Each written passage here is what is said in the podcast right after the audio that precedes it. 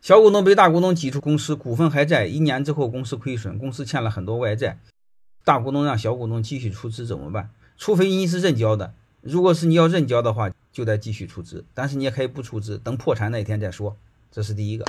第二个就是你手里有没有他的证据？有证据的话可以告他违规违法然后弄他。欢迎大家的收听。